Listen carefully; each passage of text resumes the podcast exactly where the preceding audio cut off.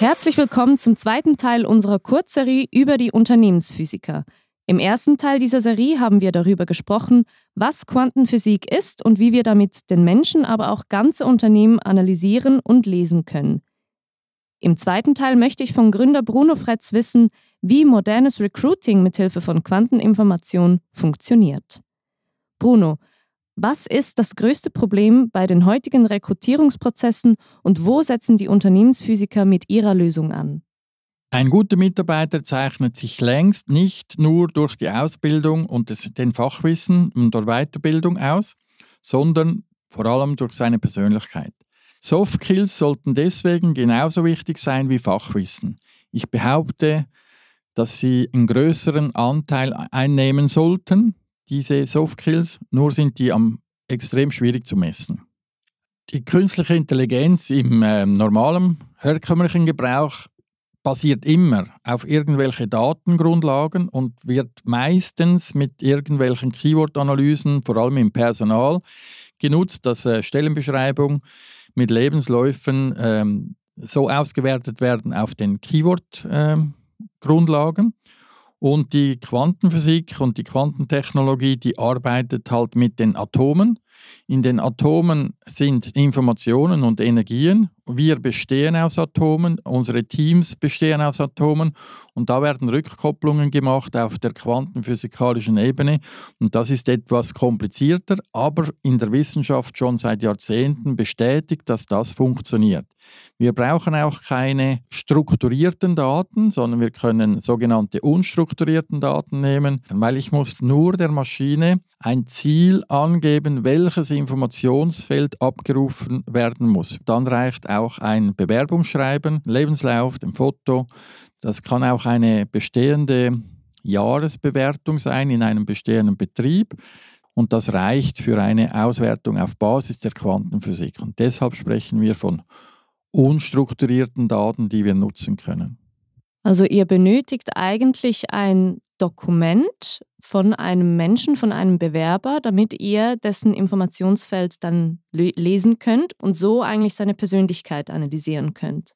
Genau. Wir haben auch die Möglichkeit, alte Lebensläufe zu nutzen, vor allem wenn das um Beförderungen geht innerhalb von Betrieben weil der alte Lebenslauf ist ja auch der Zugang zum heutigen Ist von der Person und wir wollen ja wissen, wie die Person heute mit ihrem Verhalten von früher in das neue Team passt. Ihr seid ja nicht nur im Recruiting tätig, sondern auch in der Personalstrategie. Also gerade wenn man innerhalb eines Unternehmens jemanden gerne befördern würde oder jemanden gerne ähm, auch zu einer Führungsperson machen möchte oder darauf hinarbeiten ähm, möchte, wie kann Quantenphysik hier helfen, wenn jemand in einem bestehenden Unternehmen gerne aufsteigen möchte?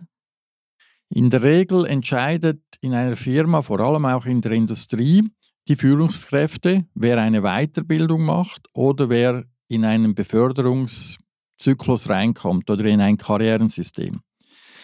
Unsere Erfahrung ist jedoch, dass die Entscheidung, welche Leute in solche Programme geschickt werden, die haben unterschiedliche Hintergründe von den Führungskräften. Entweder ist das ein, eine gute Person, dann ist das äh, super.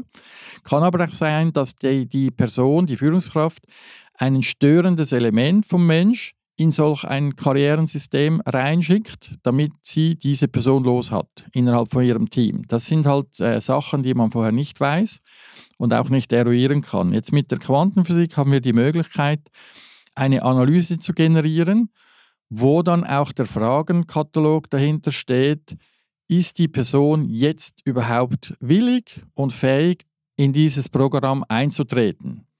Und das hilft natürlich aus Sicht der Personalleute. Die können somit äh, schnell eruieren, welche Leute sind in Anführungszeichen reif für den nächsten Karrierenschritt.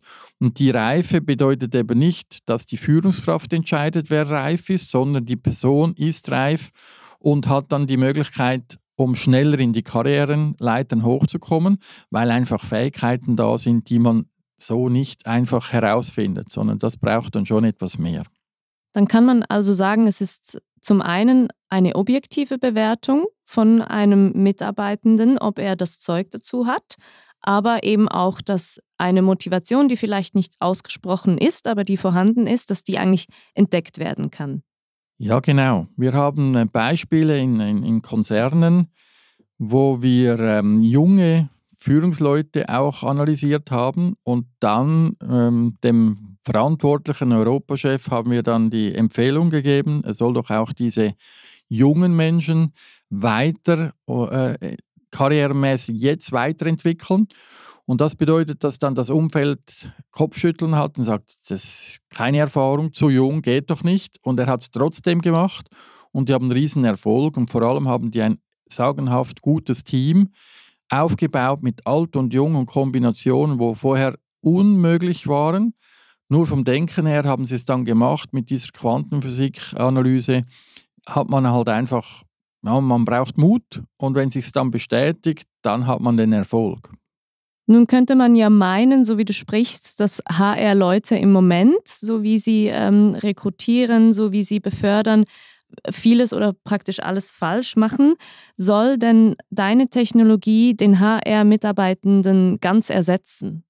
Auf keinen Fall. Das äh, geht gar nicht. Also die HR-Leute, die haben nur etwas zu wenig, ich sage jetzt nicht Macht, aber Möglichkeiten, die Prozessmanagement überhaupt einzuführen. Also schön wäre es, wenn das HR die Leute früher aus ihren Positionen rausholt und dann früher von unten nach oben aufbaut, ohne dass sie Führungskräfte oder sonstige externen Linien fragen muss, sondern selber dann diese äh, Prozess Prozessmanagement oder Personalmanagement Aufgaben übernimmt. Und das bedeutet, dass die Leute einfach viel früher befähigt sind, an Orten zu kommen, um sich weiterzuentwickeln. Und die Leute, die an, an Grenzen von Überforderungen sind, die sieht man auch, die kann man dann dementsprechend auch entlasten oder neu positionieren, wo sie diesen Belastungen nicht mehr so ausgesetzt sind. Da, da gibt es sehr viel mehr Möglichkeiten.